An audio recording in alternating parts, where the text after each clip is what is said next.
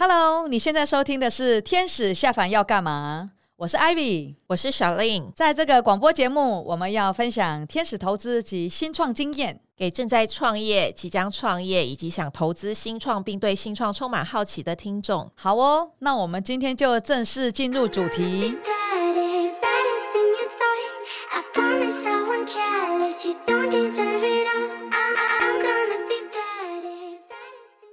这一集我们即将要来谈，就是新创这样子的事业是理想跟赚钱可以并行的吗？过去十二年，呃，我一直在做这个天使投资。那我看过的这个 business plan 啦，呃，或者是募资计划，或是我审查过的案子，其实一定是上千以上了哈。那呃，这。过程里面啊，是真的有很多的人，他们有很多创业家，他们对自己的想法可不可以实现，变成一家公司，呃，真的是能够帮他赚钱这件事情哦，我想是很多创业家心里的疑虑啦。不论是呃想要创业，或是呃。已经在创业路上的人，我想大家都想要做一个确认哈，所以其实像过去的一周啊，就有两个朋友也是透过朋友关系找到我。啊，譬如说有一个是呃我朋友的员工，然后他就来问我一个他的他自己想要做的想法哈，就是他他的想法可以变成是一个事一门生意一个事业来做。好，那另外一个朋友呢，他也是。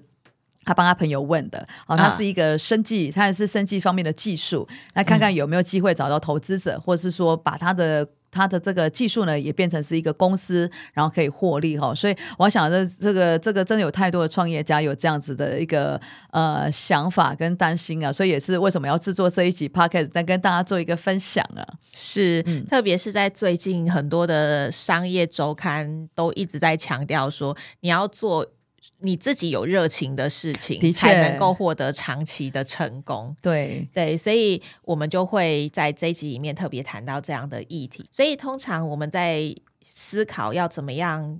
呃，就是把自己的技能变成一个新创产业的时候，一般而言有很多都是从自己的核心能力开始出发的。的确，的确是。那所以，像比如说，呃，有些新创的创业家，他们自己本身可能就是有 AI 的背景、生计的背景、币圈的背景的时候，他可能就会希望从事这一类相关产业的新创事业开始做发想。对，所以通常啊，其实呃，我看到一个募资计划书，或是说真的有人来呃询问我相关的这个呃创意发想问题的时候啊，其实我都会先。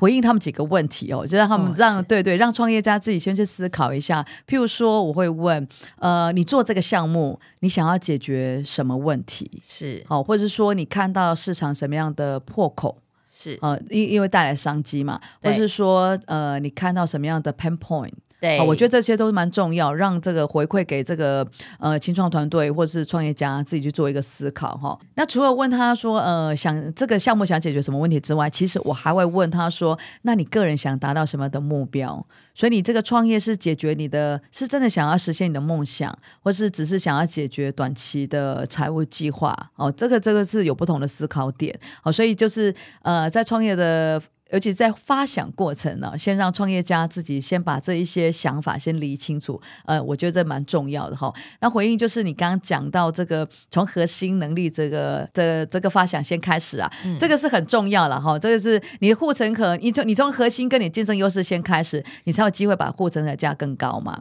嗯，是的，对，所以我可以举一个例子啊，就是哎，刚好是我们投资的案子。那最近他在呃这个目，这是在这新创圈也算一个还蛮有名的一个公司啦。呃，那他自己本身其实是做这个呃卫星马达，是是，是在低轨卫星运用的这个卫星马达哈。是，那这个创办家呢，其实他自己是从从他的 idea 是从从小做这个科展啊，就是跟马达相关的这个科展而。延续一直到他变成是一家公司，好，那这个过程里面，他其实就是几个好朋友，哦、然后呢，就是从那小学啦、中学啦，就一直这是朋友，然后组成一起参加科展的比赛。嗯、那当然就是议题都是跟呃马达做相关，所以他也呃后来他个人也是因为这个科展的关系呢，就保送到台大电机系。哇，好优秀，对，真的是非常优秀的这个一群团队哦。嗯、所以也就是因为这样，他把他的这个 idea 从他的核心能力开始呃做一个发想，然后真的变成一家公司。那当然，因为呃，呃，他我们算投资很早期了哈，那因为他还是以这个国际上为主，因为这个刚好是美国两大巨头都在做这个太空产业嘛，是那太空产业在美国也是比较兴盛，就是相相对兴盛很多，所以目前他的客户也做到美国的大公司了哈，所以、哦、对对，所以表现算不错，对，这个是我们运气也蛮好的，投资这样的公司，嗯，所以他就是伴随着自己核心能力之外，他又去看到市场的破口，是，是。对，所以就可以有。呃，很好的投资的表现，对创业的表现，对。所以一般来讲，我们在讲到理想跟赚钱能不能并行的时候，我们除了从自己的核心能力思考之外，我们也会去看看跟市场对接的部分到底接不接得上。真的，这个很重要，不是说我自己讲我的产品很好哈，关起门来讲哦，外产品往后，然后哎，这个客户自动就会来哈，没有这种神话，这种神话真的很少了哈。所以还是要去了解到这个市场的对。接啊，那所以呃，市场的破口我们看到哪一些能够去 fulfill 到客户的需求这件事情，这个是也很重要。那我这里也可以有一个好的案例跟大家分享哦，刚好是我们投资的哈。好，那这这个创业团队是两个年轻人。哦，是对，那他们呃是很就是台湾最高学府啊的这个博士毕业的啦哈，是是是。那他们呃，因为他这个创业计划，他其实是讲就是呃实验室里面的这些呃器材的订购跟运送哈。呃、那因为他们本身的 background 也是从这个部分来，所以他们非常了解这个呃实验室的这些器材的跟使用者啦，这些生态还有这些呃使用者的习惯。呃，意思是说，他的使用者真正对这 TA 呢，科学家在做实验的时候呢。他最担心就是他的材料用完了，或者他的烧杯量杯不够，嗯，那到底什么时候送来呢？哦，那因为如果没有这些器材、这些原物料或者这些呃实验的器具，他是没有办法继续做他的实验哈。所以他们很重视这个点。那这位两位年轻人，因为从实验室过去工作的经历也是在这个环节，所以他们非常了解客户的需求是什么。也因为这样，他们就创立一个平台，所以是专门做这个实验室的这个器材的订购跟运送。所以他们就特别针对这个，在尤其是呃，deliver 的时间，他们非常的重视，所以这件事就是哈、哦、非常符合了解这个市场的需求，因为了解使用者的 behavior，了解这个市场的需求，哦，所以他们这样整个的服务体系也真正做到使用者的心，嗯、哦，对，现在现在他们的募资也增加很多轮了啦。我们我们公司当然从那很早的这个呃投资，那后来我们也跟了很多轮，那现在。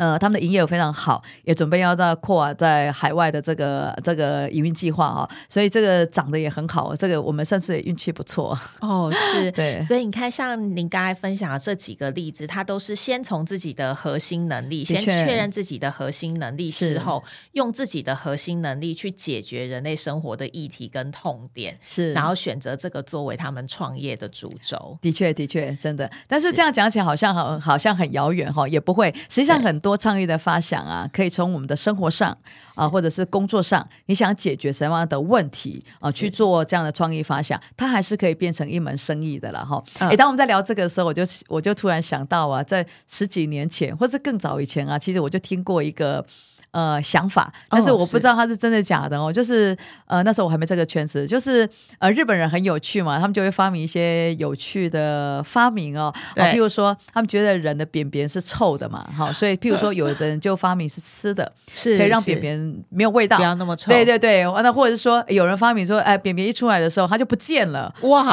太这也太神奇了吧？对，但是后来是坊间上有没有看到有产品，然后所以不知道它的技术门槛，或者是说市场的。需求到底是怎么样？就后续没有再做追踪。好，那我要讲的是说，从生活上的你要解决生活上的议题呀、啊，呃，其实可以做成是一个。你的创意发想，然后它可能变成一门生意了哈。那当然，刚刚讲的都是开玩笑，然后那呃，我可以很正经的来分享一下，是呃这样子案例还蛮多的哦。是是，对。譬如说，有一家公司啊，他就是创办人在跟我讲，他是一个他是一个交友的 app 哈。啊，对。那因为他的创意发想是先从家里的人，就比较 senior 的长者哦，那他们的交友状况，他想要改善这个议题。好，那因为你知道现在因为人都很长寿嘛，那婚姻的状况也是随着时代。有点做一点调整哈，所以他就针对他的家人，呃，因为这样这样的需求开始出发之后，他就呃开发了一个资深的这个 senior 的 people 呢，呃，在交友的一个 app 哦，对，所以他也是可以。我的创意发想从生活上去解决，然后变成是一门生意可以做的，是是是，像这样的例子，应该你也应该蛮常见的哦。其实是啊，像比如说最近呃近几年很风行的就是透过平台，因为平台的技术还有网络的技术也现在都到位了，是，所以我们透过平台的技术去做资源的共享，对，让大家都能获利。是，比如说不管是呃就是 Uber。对，它其实可能就是一个典型的例子，KKBOX，对，或者是呃。M B N B 是，就是那都是这种获利模式啦，就是一种服务，对对，那都是解决大家生活上的议题。的确，用这个去出发，然后用这个去赚到钱。对，没错没错。所以其实这样在讲的时候，我就想到那个呃，十几年前我不在修正大 EMBA 修课的时候啊，是一个很有名的教授，EMBA 老师都很有名了啊。这个是呃，这个是温兆东教授。那时候我上他课，他就讲一件事情，我印象好深刻，一直到现在。但是我那时候心里是有一点没有那么的清楚。这件事情，他那时候讲说，台湾的年轻人都只想要开一家咖啡厅。哦，对，好像真的蛮多，不止年轻人，长者也想开，对对对，也想开咖啡厅，倦怠职场的工作者 也想要逐梦。好，呃，逐梦的心应该大家都有啦，因为我我个人是没有很爱烹调的东西或者是煮东西，所以就比如说开个咖啡厅，或者是呃有一个有一个煮东西的事业，这我个人是没有那么高的一个热情了哈。对对对，不过看起来就是呃有很多的 brunch 早午早午餐店啊、呃，或者是咖啡厅，其实也都是解决生活上的议题哈。不过因为产品有一些门槛的问题或差异化，这个日后我们还可以再做更多的分享。只是说在创意的发想上，是可以从解决上生活上的问题，或是提供生活上的需求，这个都可以当做是创意发想的这个主轴之一。是啊，那。嗯至于到底呃发想之后的这个理想能不能够赚钱，其实那就要回到我们发想想要呃创业的这个主题的核心竞争能力是什么？是，是那接下来就要也要看看呃在市场上我们的竞争对手他们的强弱，还有他们的特色到底是什么？当然，以及。我们呃产出这样子的商品或服务了之后，能不能长期获得消费者的心？是是，的确是这样。所以，我们刚刚在讲说，在创意发想里面还有另外一个 part 啊，就是说这个生活之外，很多人也会从工作工作上的不方便，也会引发你去呃把这方面做一个改善。所以，这个改善如果真的很获得消费者的心，而且这样的是因为。自己是使用者，所以他做这样的改善，哦，我觉得这样的商机还蛮大的哦。举例哈，譬如说，呃，我以前生产就是生孩子的时候呢，因为我必须做开刀嘛，所以就是一定要从脊椎打个麻醉。是哦，那呃，注射麻醉从脊椎打进去，听起来就哇，这个可能这个 高科技，高科技，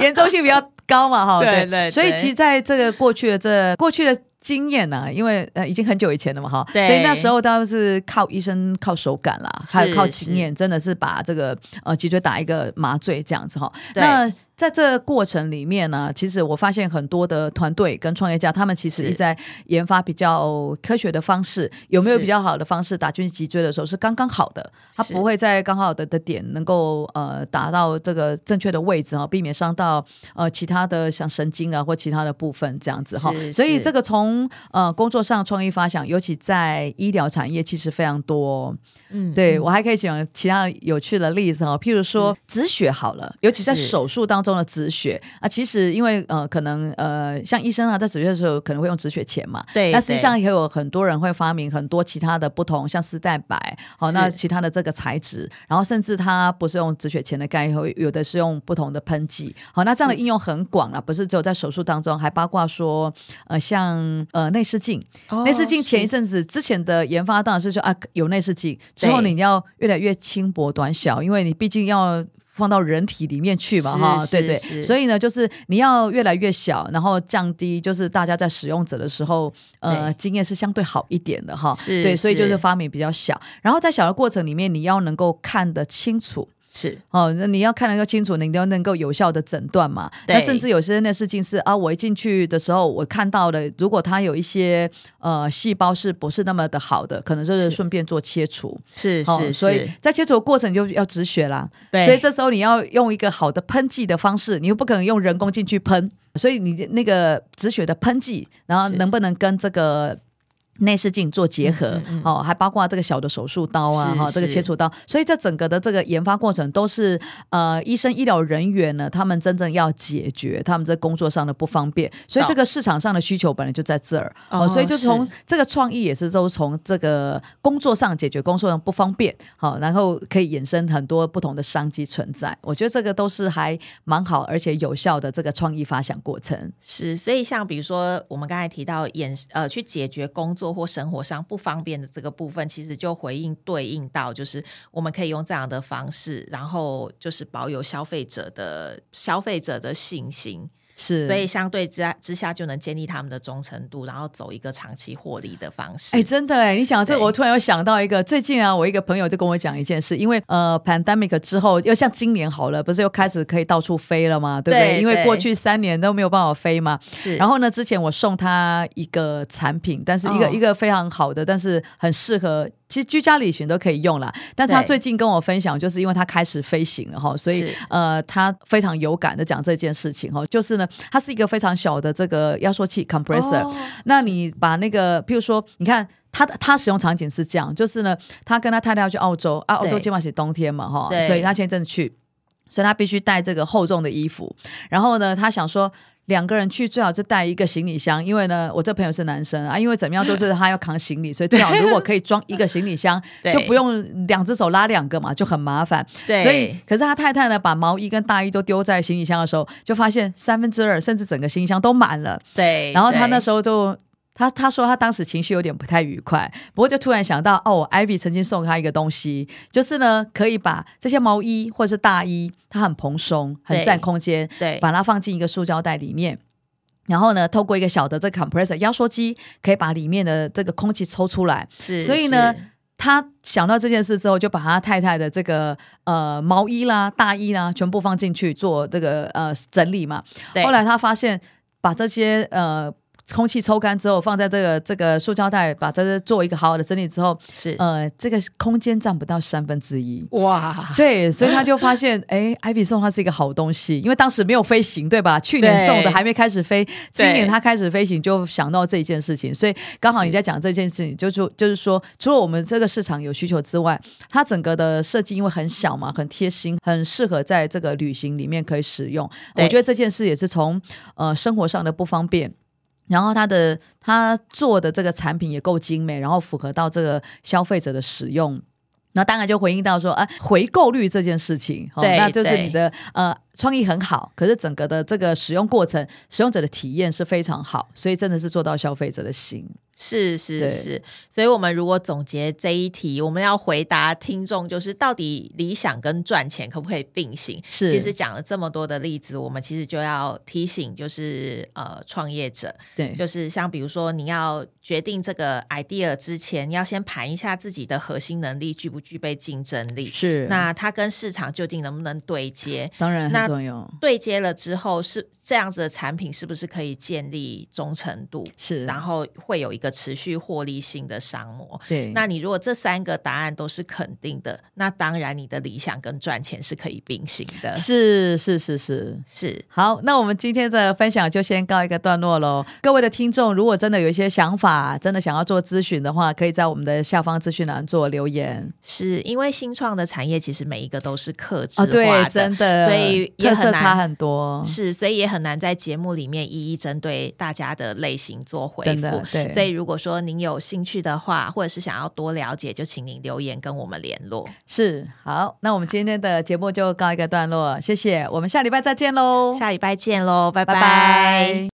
如果有任何您想要收听有关于新创的广播主题，欢迎您到下方资讯栏填写问卷表单，我们将针对您有兴趣的议题制作成节目，那您就有机会在节目当中听到您感兴趣的议题的讨论。希望您会喜欢这广播节目。还没有追踪我们的 IG 订阅 YouTube 频道，欢迎上网搜寻“天使下凡要干嘛”新创大小事，就可以找到我们相关资讯哦。那我们下礼拜见喽，拜拜。